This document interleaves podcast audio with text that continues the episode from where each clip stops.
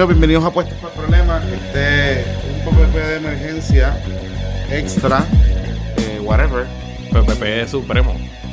Su- un Supremo PPP. Un Supremo PPP. Tal como habíamos adelantado en el PPP 100, Ajá. eh, estamos en el Supremo. Estamos en el Supremo. Estamos en el Supremo, así está, está aquí Luis Herrero, este que les habla Jonathan Lebrón. Carlos Galdía está excusado por efectos de violencia. Efecto de temillas estaba trabajando mucho. Saludos, Carlos. Saludos. Eh, así que nada, bueno, pues hoy ya Estamos grabando martes A las 8. 8, 6 de agosto a las 7 y 52 de la noche. Este, el domingo, nosotros, nuestro episodio que salió el sábado, eh, pues habíamos hablado, ¿verdad?, que esto iba a terminar en el Tribunal Supremo y el domingo a eso de las 7 y pico de la noche, el, el presidente del Senado, a nombre del Senado de Puerto Rico, Tomás Rivera Chats, radicó una demanda eh, en el Tribunal de Primera Instancia eh, solicitando varias cosas, pero entre ellas solicitando un injunction, que es una orden que uno le pide al tribunal para que actúe le inmediato. diga al- a alguien que pare de hacer algo de inmediato. Sí, eh, se utiliza palabras como exacto. ese tipo de cosas, pero básicamente lo que Tomás, o sea, el, el presidente del Senado y sus abogados, el bufete de Aldarondo López Braz, plantearon, entre otras cosas que vamos a entrar en detalle, pero básicamente el remedio, ¿no? La súplica, porque uno siempre cuando tiene que, cuando demanda en el tribunal, tiene que, además de sus argumentos legales, tiene que hacer una súplica, pedirle al tribunal, actúe de esta manera. Eh, le pidieron al tribunal que básicamente declarara la ley 7 del 2005 inconstitucional eh, y que declarara nulo, que esto es bien interesante, porque no está pidiendo que remueva el gobernador. Él lo que está diciendo es que declara el nulo el juramento del gobernador Pierluisi. Eh, de hecho, lo tipifica como gobernador juramentado. Interesante. Eh, el- el juramento del gobernador Pierluisi y que todas las decisiones que haya tomado el gobernador en ese interín del viernes hacia acá, que la declare nula. También piden un otro tipo de recurso que es una sentencia declaratoria para que el tribunal declare inconstitucional la ley 7 si se eh, interpreta que esa ley 7 permite a un secretario de Estado asumir la gobernación sin haber sido eh, confirmado por ambas ramas. Eso pasó el domingo por la noche, el lunes en la mañana, el mismo presidente del Senado radicó ante el Tribunal Supremo una un solicitud de para que el Supremo se llevara el caso directo del Tribunal de Primera Instancia, que no, no corriera el trámite normal, sino que fuera directo al Supremo. El Supremo acogió ese pedido del presidente del Senado y ayer mismo emitió una resolución dándole a todas las partes hasta hoy, martes al mediodía, para presentar sus alegatos. Se presentaron tres alegatos. eh, presentó obviamente el presidente del Senado a nombre del Senado. Eh, Que el- básicamente era el mismo alegado. es la de demanda, pero, justificación. pero- pero- en, el, fo- en el formato de la ley. Formato de Eso Supremo. Vamos a hablarlo, de- lo explicamos ahora, pero eh, el presidente el eh, gobernador Pierluisi y el, el Departamento de Justicia por voz del Procurador General. Sí, ¿por qué el Departamento de Justicia? Porque hubo gente que estaba preguntando. Cuando se está cuestionando la constitucionalidad de una ley, es el Departamento de Justicia quien tiene eh, la responsabilidad y el deber de defender la constitucionalidad. Eh, el departamento puede decir, pues sabes que yo no voy a, yo no voy a presentar ningún alegato, que sea el tribunal quien decida. Eso ha pasado en, en- en Estados Unidos y en Puerto Rico cuando se han demandado estatutos o se ha cuestionado la validez constitucional de estatutos federales. A veces pasa que el, el Departamento de Justicia de los, de los Estados Unidos dice, ¿sabes qué? Yo no voy a participar. Eh, así que en este caso particular, el procurador, el Wanda Vázquez sí participa a través del procurador, que es quien... El procurador es un puesto, se llama Procurador General de Puerto Rico y es el abogado apelativo de Puerto Rico. Es el que lleva todos los casos en apelación a nombre del pueblo de Puerto Rico y es un no es un subordinado del secretario de Justicia, es su propio, es su propio nombramiento, pero, pero jerárquicamente eh, pues está debajo de eh, secretario de Justicia. Pero es un nombramiento que se hace y, se, y el Senado lo confirma, etcétera. Y había sido, de hecho, el primer procurador general de Puerto Rico en este cuatrenio había sido víctima del, del WhatsApp Gate. Sí. Porque él estaba ahí, y en verdad, ni participaba ni nada, pero tuvo que renunciar eh, por, por eso. Así que Cuando ahora, se llevó a todo el mundo en cuando se va a tomar un enredado. Entonces, el gobernador Pierluisi también radicó su escrito. ¿Qué quieres hacer? Vamos primero por el, el del Senado, que es como el... ¿Qué pasó? ¿Acaba de pasar algo? Jonathan acaba de mirar su celular y puso una cara... ¿Tú te acuerdas que en el último, en el episodio 100 hablamos de que había un chisme en Victoria Ciudadana? Ajá. Pues me acaba de comentar el, uno de los protagonistas, Manuel Almeida, Ajá. público en Twitter, está en Twitter público, no me lo estoy inventando, lo puede ver en mi DL. Eh, a Cristian Álvaro le pregunta si era con Victoria Ciudadana o si Victoria Ciudadana le estaba planteando que los estadistas Necesitan otro partido. Otro partido, no. Y él contesta, sin Victoria Ciudadana, pues tres cuartas partes de sus líderes vienen del PPD. Ok, es verdad. O sea que se desafilia de Victoria Ciudadana. Veo, pues eso es lo que le había dicho, ya lo habíamos dicho aquí. Por eso, pero confirmado, porque Pues él, sí. él no había, él había borrado los... Bueno, no. Perdieron los estadistas, ya no, ya no. Ah, tengo una corrección también. Yo había dicho, había dicho en el episodio anterior que Manuel Natal debía, debía ser el candidato a gobernador de Victoria Ciudadana. Tiene un problema. No tiene la edad. No tiene la edad. No tiene la edad. Él cumple 35 en el 2021, pero no en enero. O sea, que al 2 de enero del 2021, cuando juramentaria, no, no tiene 35. Ah, verdad. Así que no podría hacerlo. No. Está bien, pero. Digo, ahora que estamos todos al día con los requisitos para ser gobernador, lo hemos discutido tanto y hemos hablado tanta pila de esto. Sí, sí, sí, sí, sí, sí. Uh, este interesante. Bueno, Anyway. paréntesis, paréntesis chismoso. y- chismosín. no, eh, chismoso y de fe. Pues, ¿quieres vamos a empezar con el alegato del vamos a Senado. empezar con el alegato del Senado, pero eh, ya hablamos de los tres alegatos que es principal. Ah, cierto. Pierluisi, obviamente por ser la parte demandada. Ajá. Eh, el Senado, quien ayer había recurrido en certificación, brevemente, eso es pedirle al tribunal. Ya lo expliqué, mijo. Ok, pedirle al tribunal que remueve el caso. Estabas pendiente al chisme No, no lo explicaste. Lo expliqué, cabrón, sí. ¿Lo explicaste? Sí, lo expliqué. Dale, pues muy bien. Ajá, dale. Pues lo vuelvo a explicar. Anyway, la, la- y eh, procurador de el Juan Vázquez, que son los tres. Y adicional a eso, Hay amigos de la corte. unos recursos de amigos de la corte, que es algo que cuando usted no es parte, ¿verdad? Usted no es Rivera Chats ni Pierluisi, Ni tiene standing. ni tiene standing para poder llevar un caso, pero usted tiene una posición, ya sea porque usted es el, el ACLU y, se, y escribe sobre temas de derechos civiles y usted pues quiere ser amigo de la corte y presentarle a la corte un documento, un escrito que le, a- le añada distintos puntos de distintas jurisprudencias. Entonces presentaron amigos de la corte, son tres. Eh, la delegación del Partido Popular en el Senado, los ocho senadores, eh, la universidad, la Facultad de Derecho de la Universidad Interamericana, un grupo de profesores de Derecho Constitucional, eh, liderados por al amigo de este podcast que ha estado Jorge Farinacci. Los invito a que busquen esos episodios con, con Farinacci, fueron como en marzo, en abril de este año. Hemos tenido varios con él. Hemos tenido varios, pero los más recientes fueron en abril, fu- fueron fantásticos. Habla, ah, fue cuando Victoria Ciudadana, en efecto, ahí fue, la- ahí fue que los entrevistamos. Y eh, el Colegio de Abogados presentó también un recurso de amicus curiae. O sea que básicamente estamos hablando de cinco eh, documentos ante el Tribunal Supremo y todos esperamos que esto se resuelva. Por eso estamos grabando este episodio hoy y sacarlo hoy 24 a mismo, 48 horas, Porque es esto debe se resolverse mañana miércoles o el jueves a más tardar. Esto no aguanta y, mucho y más. sabíamos que ya el Tribunal Supremo se estaba moviendo, preparándose para esto, porque se había, te- había telegrafiado la semana pasada que Ajá. Había movimiento en el bullpen. Y habían pedido el file de la el ley fa- 7 de la ley 7 Capitolio. del Capitolio. Habían traído, habían empezado a enviar mensajes entre los jueces que estaban fuera de Puerto Rico para que, comenzaran, para que comenzaran a, llegar.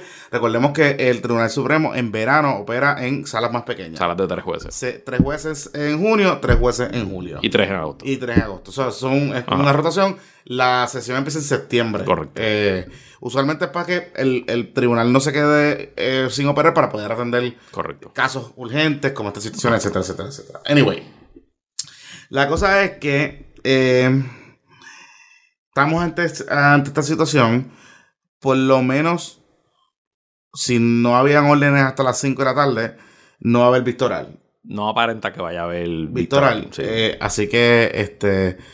Sido En verdad no hace falta. Hubiera sido nítido. Hubiera sido un, ej- un ejercicio democrático. Exacto. Y ver, y ver a esos abogados ahí cogiendo, cogiendo fuego de los jueces. Hubiera sido divertido. Y, era y bien importante porque hubiésemos podido tener la oportunidad de identificar por dónde iban los jueces. Claro. Ahora, salvo un par de cosas que les voy a decir ya mismo. Digo, la Comay dijo que, que iban a sacar a Pierluisi. Está bien, pero eso Digo, es- vamos a ver, yo no sé si la Sí, Comay tiene fuente en el vamos- Supremo. vamos- ok, pero no se vamos a poner la coma. Pero vamos, vamos, vamos a los argumentos. Vamos a empezar con el de Pipo. Ajá. Eh, No, con el de, no, con el de Tommy. Tomás. Con el de Tomás. Ok. Ok, El de Tomás es el más robusto. Es el más robusto. Tiene 33 páginas. Sí. Es el más largo también.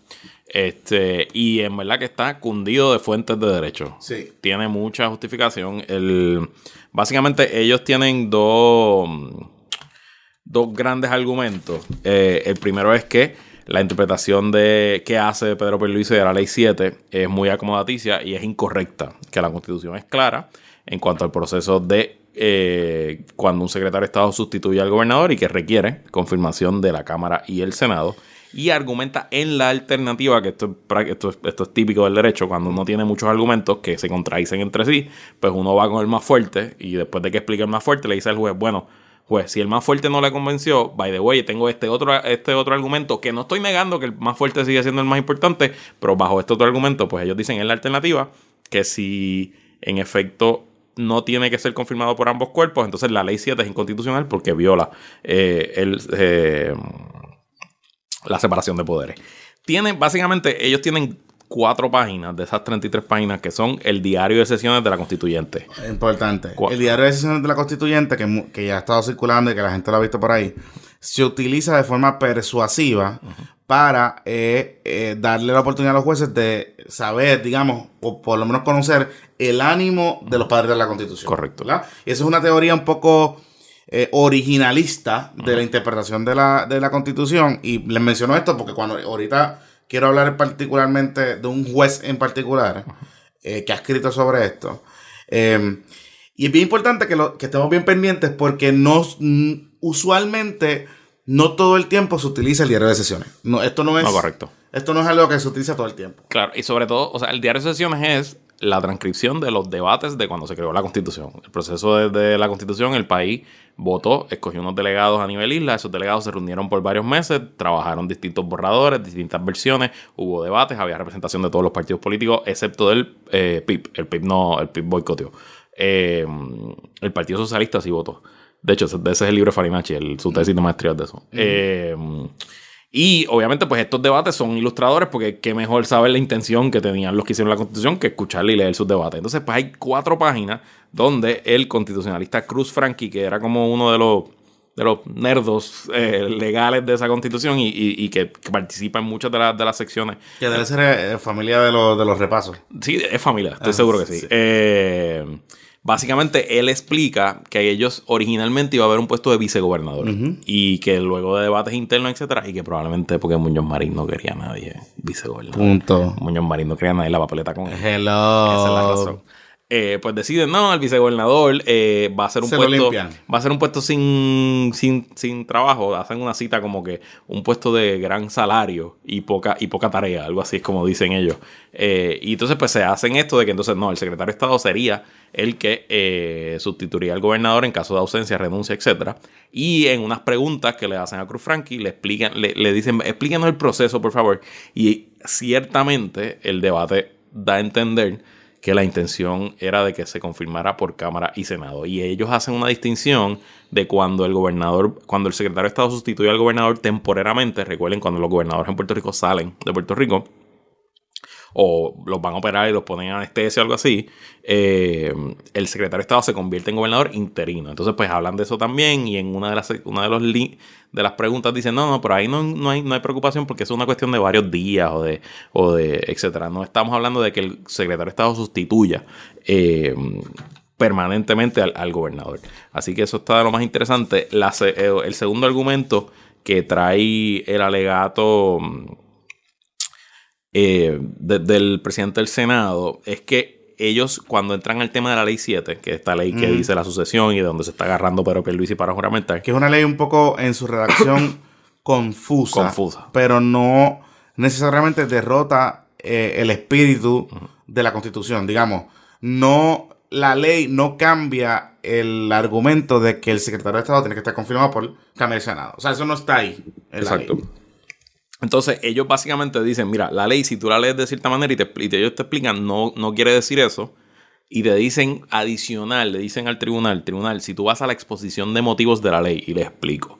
No todas las leyes tienen una exposición de motivos, pero la inmensa mayoría así. Una exposición de motivos son literalmente, antes de entrar al texto de la ley misma, varios párrafos, pueden ser dos, tres, cinco páginas, quizás máximo, aunque hay proyectos que tienen 30, 40 páginas de exposición de motivos, es que los legisladores plasman cuáles son los motivos que lo llevaron a hacer esa ley.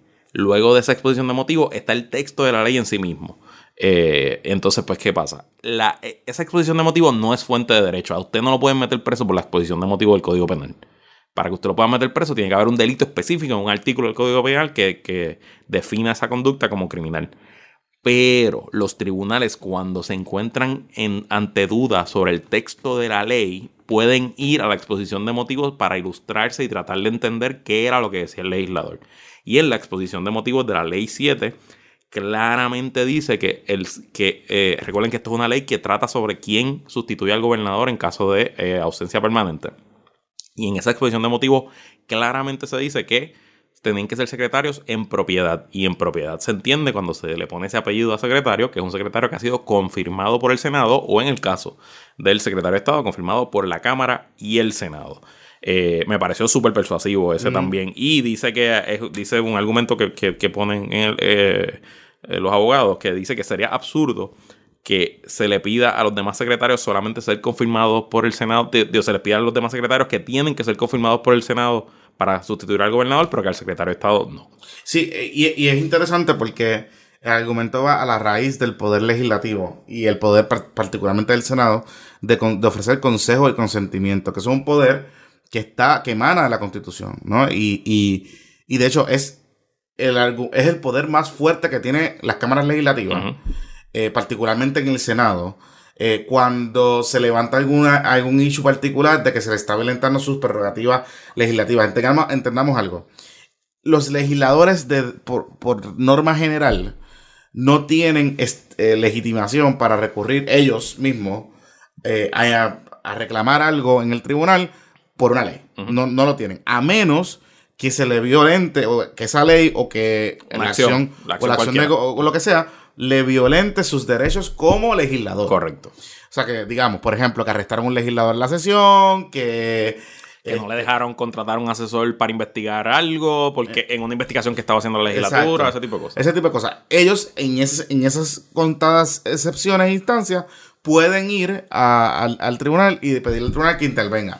No pueden hacerlo, por ejemplo, si perdieron, si votaron y ellos perdieron, eh, su, su, postura perdió, pues no pueden ir al tribunal a decirle, eh, tribunal, intervenga porque me violentaron los derechos. Así que, eh, básicamente, y ahí es que está el corazón, y, lo menciono porque, además de todo lo que están planteando aquí, hay que, ahí es que está el corazón de el argumento principal de eh, Rivera Chatz del Senado. O sea, me están violando mis derechos como legislador, como Senado, porque no me permitieron ofrecer el consejo y consentimiento porque el gobernador juramentado juramentó y me quitó, me quitó a mí el poder de ejercer. Ahora, y te pregunto, que es un argumento que, eh, digamos, eh, no lo plantearon los alegatos, pero es un argumento que pudiese utilizar el tribunal para interpretar si en efecto le violaron los derechos o no. Recordemos que el Senado decidió en su prerrogativa no atender el nombramiento, a pesar de que había una convocatoria extraordinaria para así atenderlo. Así que en ese sentido, hay un debate, y leía eh, esta mañana al profesor Carlos Ramón Noticel, que decía, se puede plantear de que se puede debilitar la postura del Senado en el sentido de que le violentaron sus derechos porque el Senado motu propio decidió no considerar el nombramiento. Así empieza el, alegato del gobernador. Exacto. Entonces, ¿qué pasa? Al no considerar el nombramiento, pues tú estás renunciando. Y si tú renuncias a algo... Esas, son, las palabras textuales del alegato del gobernador. A mí me parece medio débil. Primero, porque nadie puede obligar a la legislatura a atender algo en, el tiempo, en un tiempo particular, excepto el tiempo de la sesión. Y la sesión extraordinaria convocada por el gobernador para atender esto era de 20 días.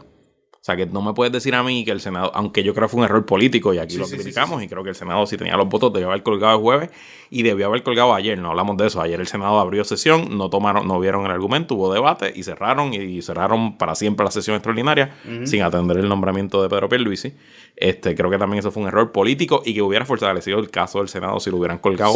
Pero bueno, eh, independientemente, el argumento que está haciendo pero Pierluisi, y si queremos entrar, digo, vamos a entrar, vamos a entrar al argumento al, alegato del gobernador ahora. Déjame, déjame concluir que el, una de las citas finales que hace el, el, alegato del presidente del Senado es que las cortes, por, por hermenéutica, por la, por la teoría de cómo se resuelven los casos, tienen que, y citan un caso que es San, Jerónimo versus registradora, que es el caso de Paso Caribe. Paso Caribe. Este, que es un caso de, registro, ¿no? Un caso, la gente piensa que era otra cosa, pero un caso de registro.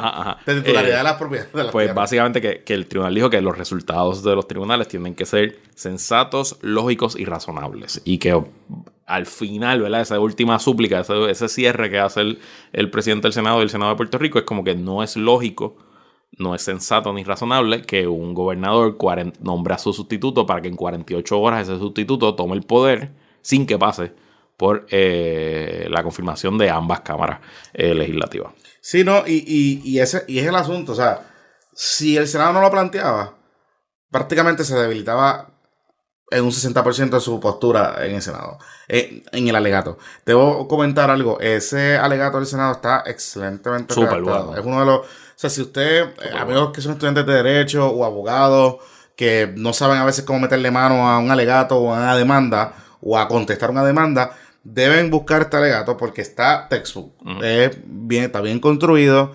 está, está bien diseñado desde el punto de vista jurídico. Así que pues eh, deben usarlo. Está bueno, está bueno. Una, una queja, eh, como que nadie tiene buenos escáneres. No. Todos los odios PDF escanearon horrible. Yo, ¿En Hello. serio? Excepto el de la Intel. El de la Intel escaneó bonito. Eh, se nota que le hizo un, un millennial. Sí. Este, ok, entonces vamos al alegato del gobernador. El alegato del gobernador es más cortito. Son 20 páginas que cuando le quitas los... Le quitas los índices y las cosas, en verdad son eh, 14 páginas. Parece, parece, un, parece un alegato, perdona, ¿verdad? Eh, Parece un alegato de, pues, chapuceado, como medio zapateado. Pero, pero cuando uno lo lee, se da cuenta que hay una estrategia detrás de ese Claro, alegato. sí. Y bien, y bien interesante, de hecho. Es una estrategia bien novel. Eh, no voy a entrar en los detalles porque creo que lo, lo hagas tú, pero básicamente el la postura del gobernador juramentado es, eh, bueno, lo que pasa es que la constitución dice que el que sustituye al gobernador es un secretario de Estado. Ah, Punto. eso es lo que ellos dicen. Eso es lo que, punto. Que no hay una diferencia de ser nombrado en propiedad o nombrado en receso. Simplemente la constitución establece que tiene que haber un secretario de Estado. Correcto. Y, y como a mí me nombraron en receso, yo juramenté como secretario de Estado, yo podía suceder al gobernador. Exacto. Eso es básicamente lo que... Ese es el argumento completo. Ese es el argumento o sea, completo. ellos, ellos básicamente tratan de contestar. Y claro, aquí hay una anomalía. eh, eh, contrario a un caso normal del Tribunal Supremo, que primero va la parte que quiere ir al Supremo y escribe su alegato, y después la otra parte tiene 30 días o 40, yo no sé cuántos días son, para contestar. Y entonces uno ve los argumentos de la otra parte y, los contesta, ¿no? Basado en lo que la otra parte te dice. Aquí, pues nadie sabía que iba a escribir el otro, así que todo el mundo, esto fue una carrera al Supremo antes del mediodía y no necesariamente los argumentos se hablan. Eh, en, el, en el alegato del Senado, ellos en cierta manera tocan esta teoría del presidente del Senado cuando leen el código político. El código político es lo que establece, entre muchísimas otras cosas, los deberes y facultades del secretario de Estado. Y el, el alegato del Senado dice, mira, mira todo lo que tiene que hacer el secretario de Estado. Mira, mira, mira, mira. Y aquí tiene llevar un acta de las leyes aprobadas, de las órdenes ejecutivas, administrar el gran sello de Puerto Rico, que sí a mí me encanta eso del Sí. gran sello de Puerto Rico. Este, cosas así. Y dice, pero mira, en ningún sitio dice sustituir al gobernador. En ningún sitio lo dice. eh, y explican también en la ley del Departamento de Estado, cuando el, el secretario de Estado eh, falta, automáticamente el secretario interino se convierte en secretario de Estado. El, subsecretario se convierte en secretario interino automático. Nunca, nunca el país está sin secretario de Estado. Entonces el Senado dice, pues eso sería absurdo pensar que ese secretario interino, sin ser confirmado, y el gobernador falta, se convertiría en gobernador. Es, un- es una técnica de, retórica. Ellos tratan, tú llegas, tú tratas de coger el argumento de tu opositor y lo llevas al absurdo para decirle al, al- al- al tribunal. O sea, no, puede, no tiene sentido porque piensa, piensa todas las, las posibilidades dentro de ese argumento. Ok.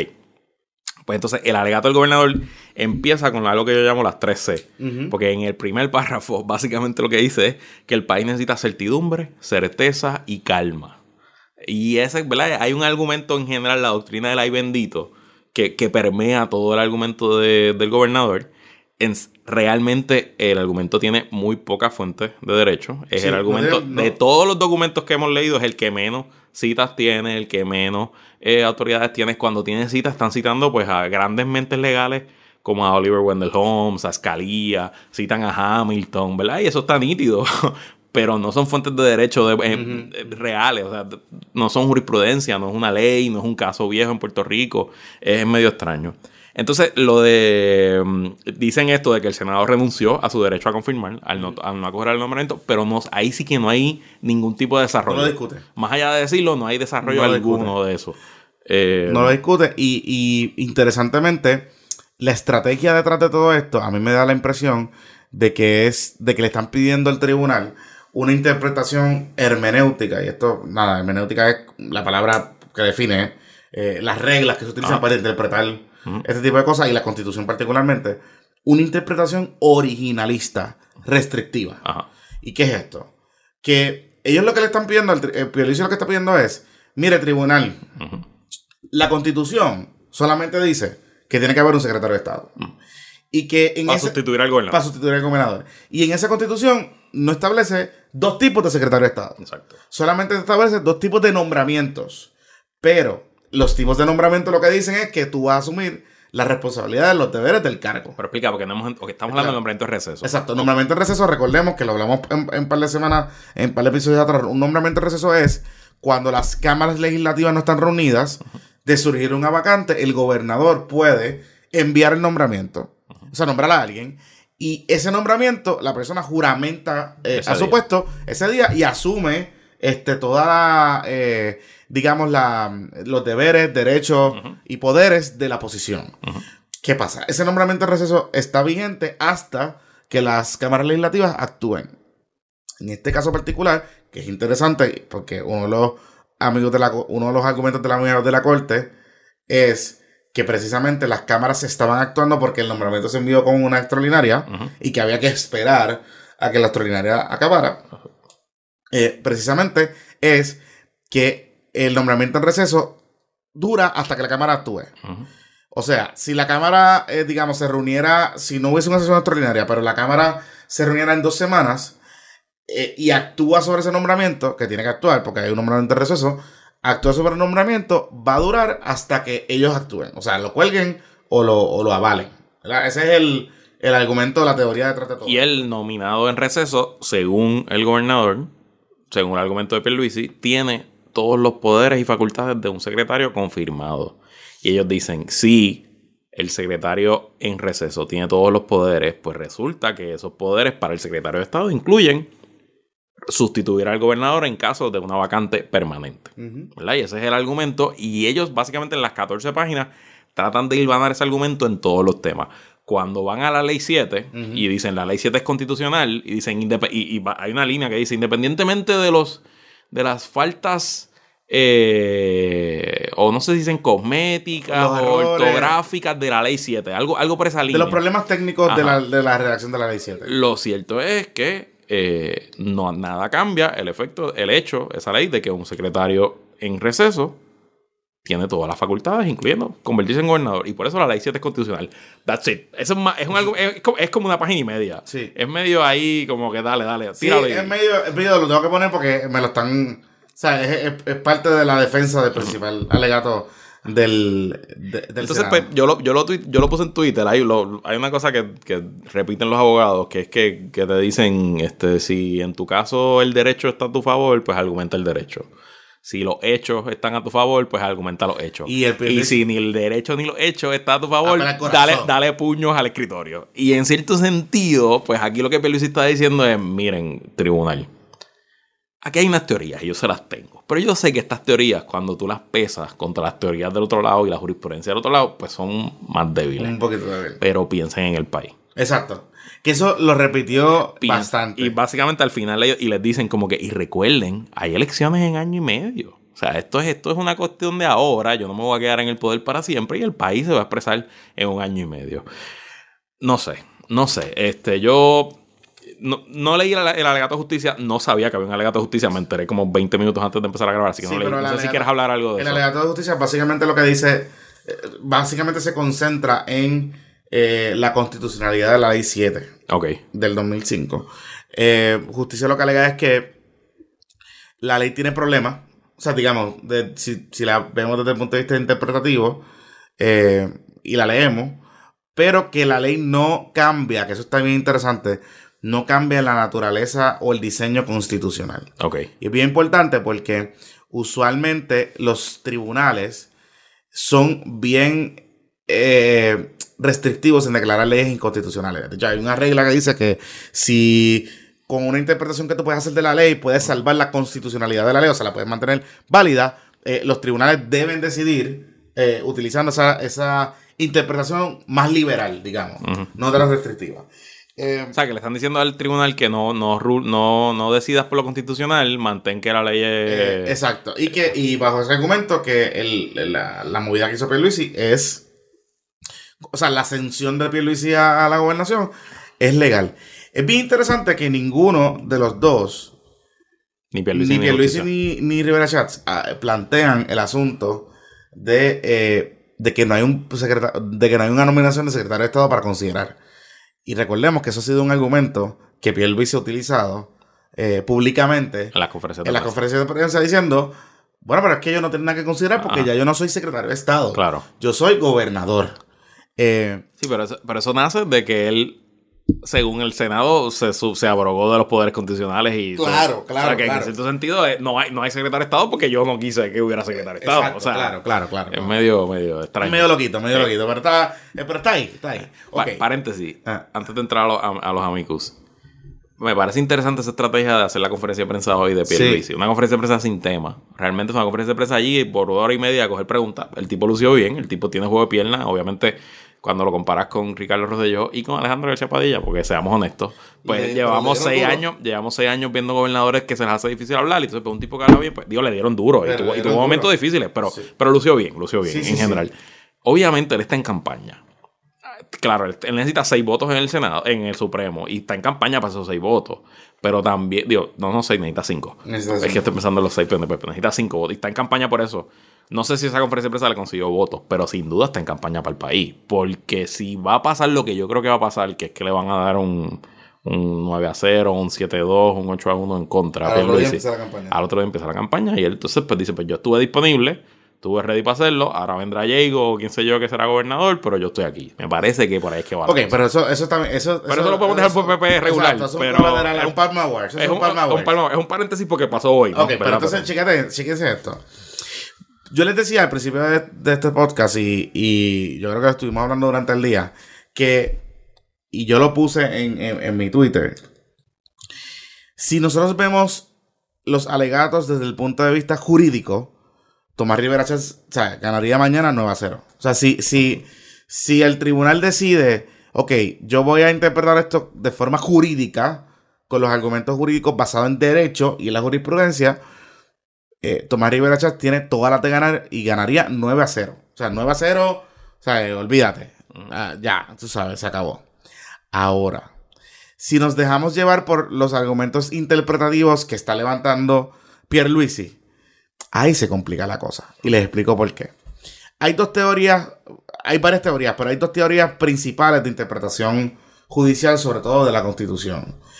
Se habla de la teoría originalista, que es la teoría del texto. O sea, lo que dice ahí es lo que es. Punto. Punto. Yo no, no voy, no utilizo el diario de sesiones, no, no voy para allá atrás. Yo voy a leer lo que dice la Constitución y voy a interpretar. A mí me están pidiendo que interprete la Constitución. Yo voy a interpretar de acuerdo a lo que dice la Constitución, el documento, con los problemas que pueda tener. Pero el documento yo lo voy a interpretar. Y está la otra teoría que habla de la intención de la Constitución. Y esa es la teoría que utiliza el diario de las sesiones, que puede utilizar la jurisprudencia, todo ese tipo de cosas. En Puerto Rico nosotros tenemos un problema, y es un problema de tradición, de que en Estados Unidos se estudia más y se analiza esto de las posturas de, de, de los jueces asociados del Tribunal Supremo. O Se analizan eh, cómo ellos deciden, cómo ellos escriben, cómo ellos opinan, cómo ellos argumentan, eh, cómo ellos votan con diferentes issues. Este, y se construyen, hay libros, hay tratados de eso, se construye, se construye todo una, hay un, hay un, todo un trabajo legal y académico de rigor para eh, analizar y tener herramientas para cuando tú llevas tu caso al Tribunal Supremo, escribir y cómo argumentar. En Puerto Rico eso no es bien poco lo que hay eh, sobre ese trabajo. Porque primero la constitución se hizo hace 60 años. Claro. O sea, estaban vivos los tipos hasta los otros días. Exacto. Para todos los efectos. o Exacto. sea, Es una constitución bastante joven. y, de, y de la constitución de Estados Unidos no hay diario de sesiones. No. Porque eran secretos. Todo fue secreto. Toda la deliberación de la constitución fue secreto. Lo más que hay son los, los Federalist Papers, que fue algo que se escribió después, Después. de la constitución para hacer campaña para que los estados ratificaran la constitución. O sea que obviamente no, eh, no, no, no es comparable la- las situaciones. Y tampoco es comparable la constitución de de Estados hecho, hay Unidos. que usar los Federalist Papers aquí. Sí, eh, cita, yo creo que es que Pierluisi que lo cita. Eh, cita a Hamilton, cita. Eh, este, me perdí. Ah, en la, o sea, y otra cosa, la Constitución de Puerto Rico, pues se, se escribe en el 1952 y había incorporado pues todo el desarrollo constitucional, no solo de Estados Unidos, sino del mundo, incorporaba las mejores prácticas, etcétera. Y obviamente es una, una constitución mucho más eh, con mucha más lógica interna, Sí, sí. ¿verdad? Y una constitución mucho más recogida. Y, Y, pa- como- y- y de hecho, en diseño es mucho más limpia. No pues está la de Estados Unidos, la de Estados Unidos se puede decir que es la primera, la segunda, la tercera constitución en la historia de la humanidad. Sí, y obviamente que se hizo con, pa- pa- pues, para una sociedad distinta, en unos momentos históricos distintos. O sea que ese debate de originalismo versus en Puerto Rico, pues no, no, No, no, existe. Pero. Digo, yo no, tampoco es que tú y yo somos escolas. Claro, nosotros no somos claro. necesitamos al día en estos debates. Pero me- interesantemente, alguien me pone en Twitter. Léete un artículo de revista del juez Martínez Torres. Mm, Martínez Torres es el jefe ideólogo. Prácticamente el prácticamente De la el facción líder de la mayoría, el más persuasivo. Y es el ideólogo, es el. Sí, sí, sí, Y en ese artículo, tuve la oportunidad de leer parte. Ramón Rosario fue su clerk. Sí, oh, Por, por interesante. eso, por ejemplo. En ese artículo, interesantemente, él plantea la teoría originalista para interpretar la constitución de Puerto Rico. Ok, Así que, cuando yo leí el argumento, el alegato de Pierluisi, ok. me di cuenta que le estaban escribiendo a O alguien. sea, que está escrito para él. Yo no sabía, o sea, en el momento que lo leo por la mañana, pues no, pero me, me doy cuenta desde inicio que están escribiéndole a alguien o a alguna facción de, de la, de la- del Tribunal Supremo. Y bien importante esto, porque el Tribunal Supremo es colegiado. O sea, Ajá, ajá. tú persuades a la gente. No, tú- y pa- para que ustedes sepan, ellos se reúnen los nueve, discuten, votan ellos ahí, alzan la mano. Y ahí cuando ellos ven quién está en mayoría y en mayoría, entonces le dicen a, alguien de mayoría, tú vas a Tú vas a escribir, la, escribir. tú vas a escribir la opinión. Y usualmente Martínez Torres ha escrito opiniones importantes. Ajá. La I7 la escribió él, la opinión, o sea, él- él ha escrito eh, La opiniones. 7 de los despidos. Sí, sí, sí, sí. 90. Por eso, pero que él ha escrito eh, él- y siempre se la ha caracterizado de ser un juez bien pragmático, porque es un juez que de hecho ha votado a veces con, con la minoría. eh, en votos mixtos, Sí, sí. O sea, es un juez bastante pragmático, pero es un juez, sobre todo con la constitución, bien originalista, bien lo que dice la constitución. Interesante. ¿Qué pasa? Porque esto es interesante e importante. Porque si el juez Martínez Torres es el ideólogo de la facción PNP, muy probablemente su voz, si se logra convencer por el alegado de Pierluisi, su voz va a ser bien persuasiva entre los miembros de esa facción. Mm. Y en esa facción hay cinco votos disponibles. Sí, porque Estrella no es de esa facción. No. Estrella es su propio hombre. Estrella es estrella. es estrella. Sí, sí, Estrella. Estrella es para él. Sí, sí, él es su propio hombre. Exacto. Y Estrella usualmente se motiva en ciertos casos. Ajá. No, los demás, él go with the flow. Ahora, si eso es así, el argumento de Tomás tiene muchos problemas. Porque el argumento de Tomás le está diciendo, le está pidiendo al tribunal interpretación liberal. Y de la intención del detrás Yo, de yo, la. yo- I, I disagree. Yo no, yo no creo que le esté pidiendo una interpretación liberal. A mí me parece que ese requisito claro de confirmación de Cámara y Senado para el secretario de Estado eh, es, lo que, lo que empapa todo. O sea, a mí no me. Yo, yo, yo estoy, no estoy de acuerdo contigo en, en esa apreciación. Pero chécate algo. Ahí, eh, eh, me parece que fue Pierluisi.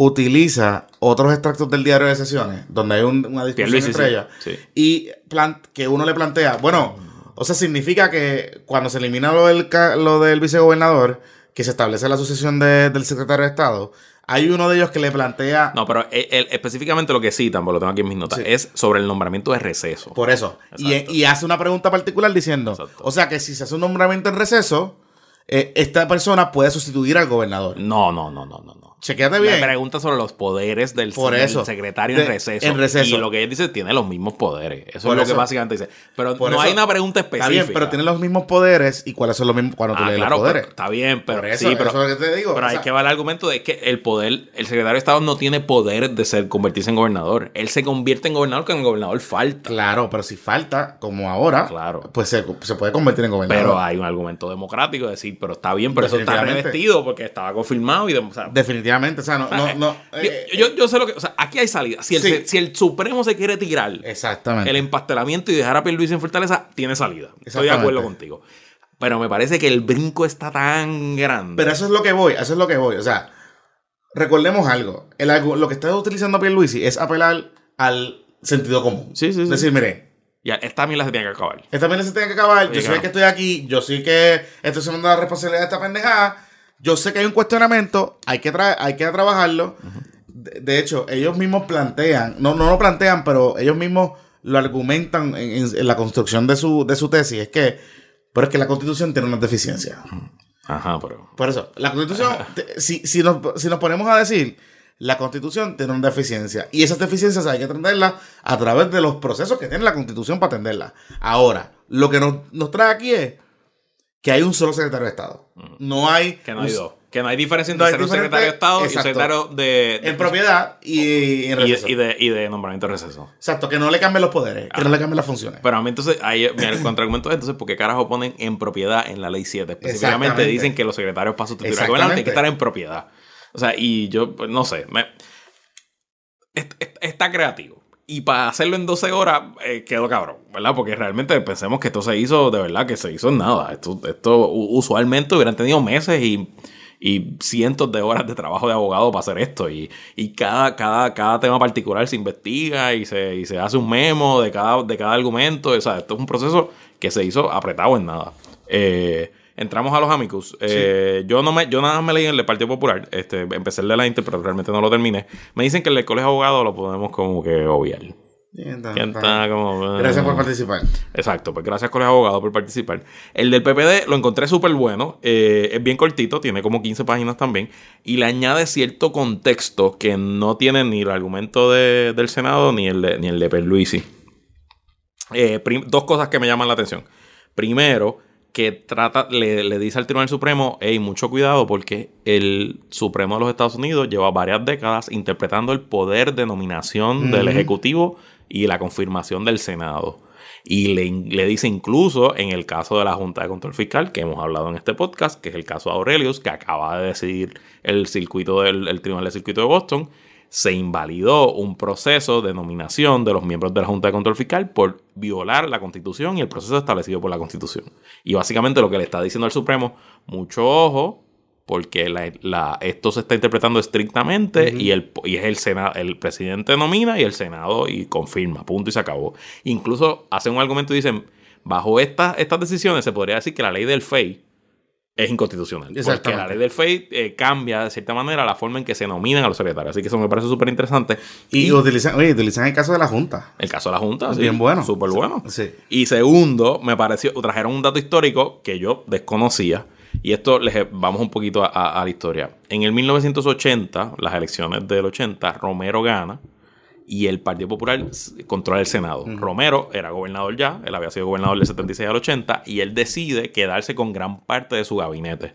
El presidente del Senado del Partido Popular, Miguel Hernández Romero, le dice, bueno, si te vas a quedar con tu gabinete del cuatro año anterior, tienes que resometerlos al Senado para confirmación va al Supremo, eh, el Supremo decide a favor del gobernador y le dice al gobernador Romero Barceló que en efecto no, eh, si ya eran secretarios, habían sido confirmados, se pueden quedar en su puesto sin ir a confirmación de nuevo, menos el puesto de secretario de Estado.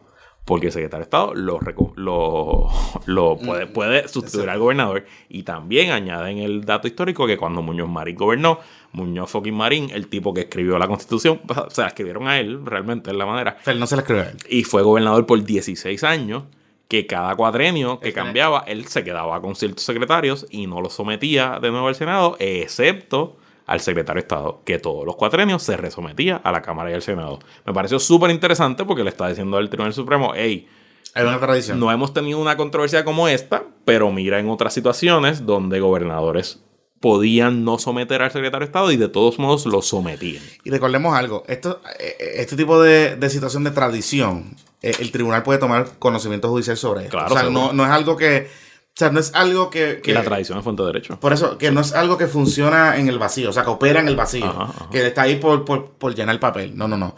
Es porque realmente puede ser persuasivo en el ánimo del tribunal. O sea, recordemos que son personas que probablemente van a poner a sus lockers a buscar información, que los lockers van a buscar información y no van a encontrar cosas y tienen que tener una dirección. Por eso es que los alegatos están construidos de una manera tal que es una guía, ¿no? Tienen un índice, tienen una cita, tienen una estructura, porque a base de esa estructura es que ellos van a decidir, o sea, van a buscar información para poder, para poder decidir. Así que bien, bien, bien interesante esto. Ahora, el PPD hizo también un buen trabajo con su alegato. Yo creo que eh, es sólido en términos Sí, de, bueno, de- muy desde bueno. el punto de vista de derecho. Yo ahí conozco al, al licenciado Gerardo Jesús. Yo no conozco a los demás abogados, pero el licenciado Gerardo Jesús es un, es un- es bestialito. Sí, Es un y- salvajín. Y yo creo Es que especialista en derecho electoral, pero, pero le quedó súper bien. Pero yo creo que, que- que está bien, bien argumentado y, y me, Y, y de hecho, solidifica la postura de Tomás. La solidifica, O sea, sin duda. Sin duda. La, la solidifica sólida. Y de hecho, la Intel también. Háblame el de la Intel, que no, no lo O sea, pude el de, la, el de la Intel es un, es un. ¿Cómo te digo? El de la Intel, número uno, eh, hace un, tra- un trabajo, a mi juicio, de pedirle al tribunal prudencia con el diseño constitucional. Ok. O sea, el tú decidir.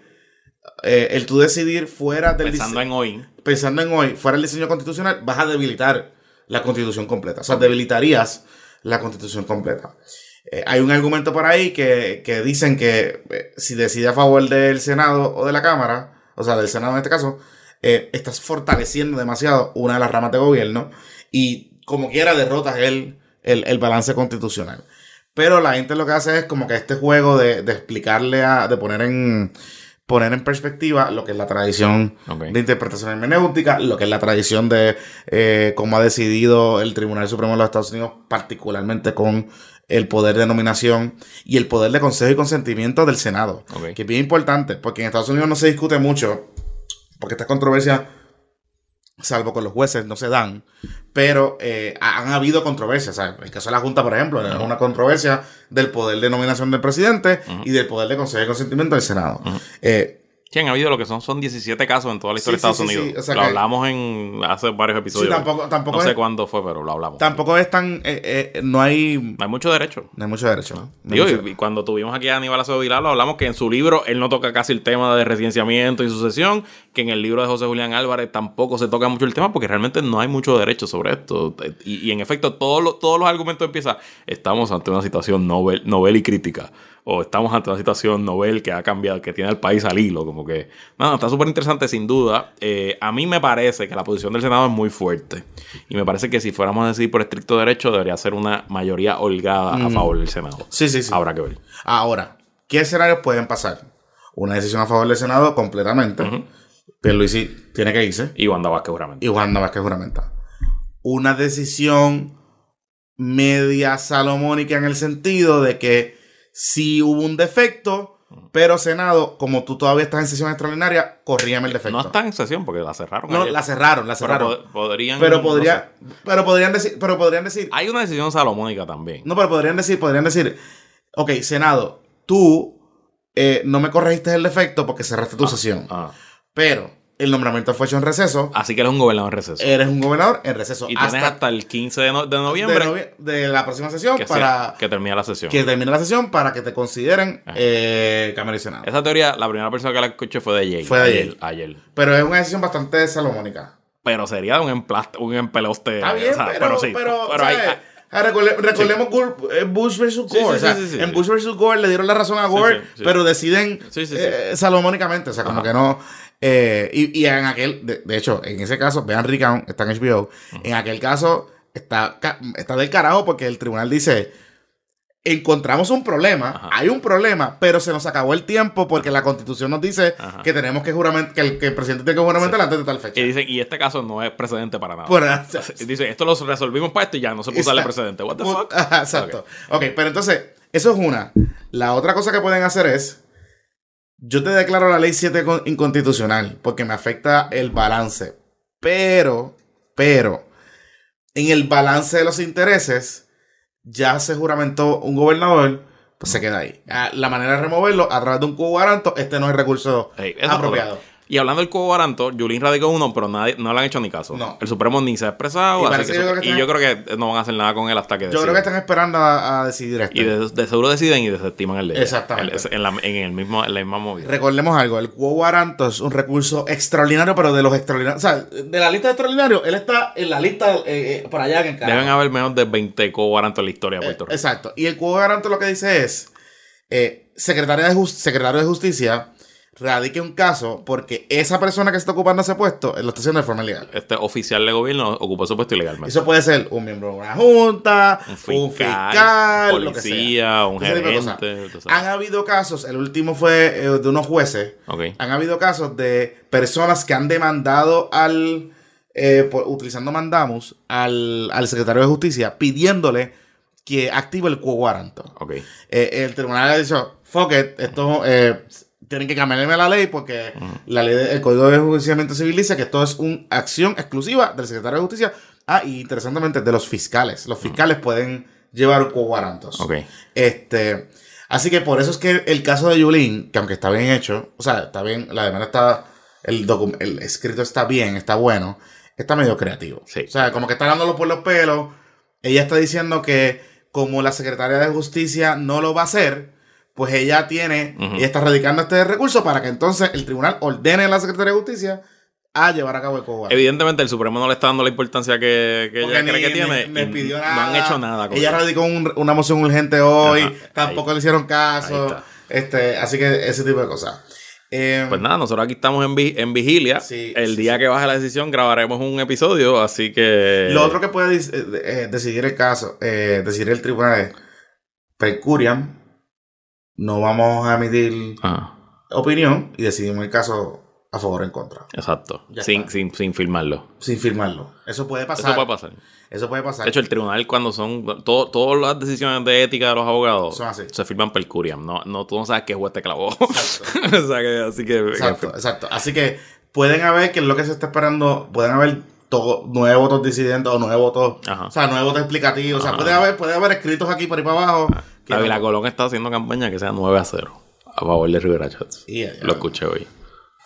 Y eso es otra cosa. Los jueces, con, o sea, los jueces van a la cafetería, los, los Leen periódicos, los jueces tienen radio. lockers. Han estado viviendo esto, viviendo esta época como, como en nosotros. San Juan, o sea, Claro. como que no, no es algo, no, no es algo extraño, o sea, ellos no están ajenos. Ellos no a- son monjes, no viven en No, un... no están Ah, ajenos a la situación que vive el país. Ujú. Por eso te decía que el argumento de Pierluisi puede, pudiese ser bien persuasivo. Es que por- es el único que tiene. porque puede convencer a una, digamos, a una curia, o parte de la curia, a parte del tribunal, que esté preocupado por la situación del país, decir, mire, ¿sabes qué? Si tenemos duda de que es inconstitucional o no, hay unas deficiencias en la constitución que eh, hay que salvar, pero nosotros no podemos salvar la- las deficiencias de la constitución. Eso se tiene que hacer a través del proceso político. Y como esto es un proceso político, nosotros decidimos que el gobernador juramentado, eh, pues se quede en su puesto. Hasta las próximas elecciones. Certidumbre, certeza, calma social. Exactamente. Septiembre, certeza, cambio social. Ese fue el argumento. Así que bien interesante, nada. Hay que esperar. Ya de aquí, después de aquí, eh, está todo en las manos del tribunal. Todo lo que usted pueda escuchar, todo lo que usted pueda ver, todo lo que usted pueda leer es puramente especulación. Especulación. Porque, eh, ¿Sabe? No Y- hay y- nadie. y realmente, aun- aunque hayan chismes y cosas, aquí no va a salir mi fuente me No, indican. no, no, eso- no, de ver- en el Supremo no se acostumbra Nunca a eso. ni, ni con el cambio ahora, ahora bajo mayoría del PNP, realmente Nunca. no se acostumbra a eso. Eh, o sea, el Supremo tiene una tradición. y tienen que pensar que las personas que trabajan en el Tribunal Supremo, sobre todo, o sea, los jueces tienen secretarias y eso de carrera, pero tienen un grupo de estudiantes que no son estudiantes, de abogados que empiezan, se gradúan, ¿verdad? Y, y su primer trabajo es en el Supremo. Y esa gente, pues, tienden a ser los mejores de su clase, las personas con los mejores prospectos de trabajo y que, que es un trabajo súper prestigioso. Y créanme que no lo van a arriesgar por soltar No, un no, chismecito no, a un tuitero o por darle una información periodística. Eso es bien importante. Es, es- eh, eh, y qué bueno que lo mencionas, porque el tribunal ha tenido una tradición por muchos años. Yo creo que de toda la historia moderna del tribunal, de ser una de ser un, lugar bien conservador, bien respetuoso de, de los procesos. Son, son el último intérprete de la constitución. O sea, después de ahí no hay más nada.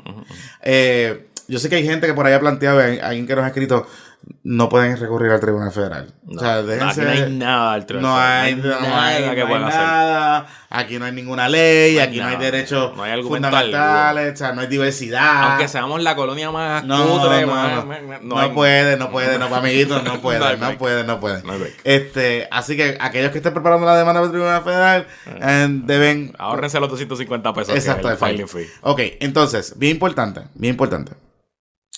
Esto se va a deci- decidir en las próximas 24 a 48 horas. Yo no, yo no espero que esto llegue el viernes. Este, así que esto ser un combate de espera.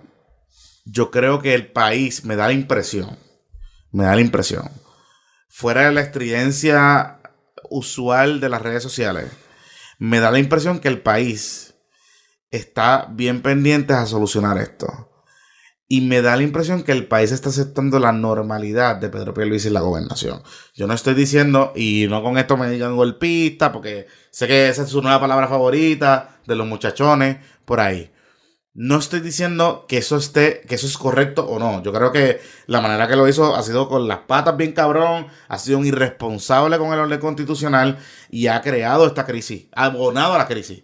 Adicional con la tilapia de río, que ha creado una crisis cabrona también. Ujú. Así que los dos tienen responsabilidad en esta, en esta pendejada. Ahora, dicho eso, o sea, yo he estado, yo he compartido en panaderías, he ido por ahí. O sea, la gente de Pierluisi Yo estoy de acuerdo contigo. no es, no es un tipo que polariza, no es un tipo que, o sea, es un tipo que sacó bastantes votos en, su última campaña electoral eh, en Puerto Rico. Así que yo creo que la gente está tratando de también de, de moverse. Recordemos algo, ahora empiezan las clases, ya empiezan las clases. Eh, mucha gente está preparando a los muchachos para la escuela.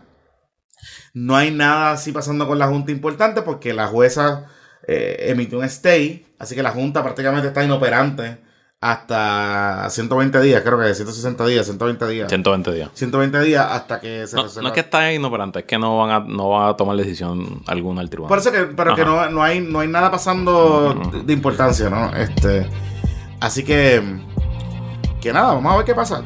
O sea, el tribunal yo creo que puede, puede hacer un pastiche. Pues vamos a dejarlo ahí que llevamos ya una hora y obviamente cuando sea lo que sea, pues tendremos otro, otro episodio. Sí. Bye.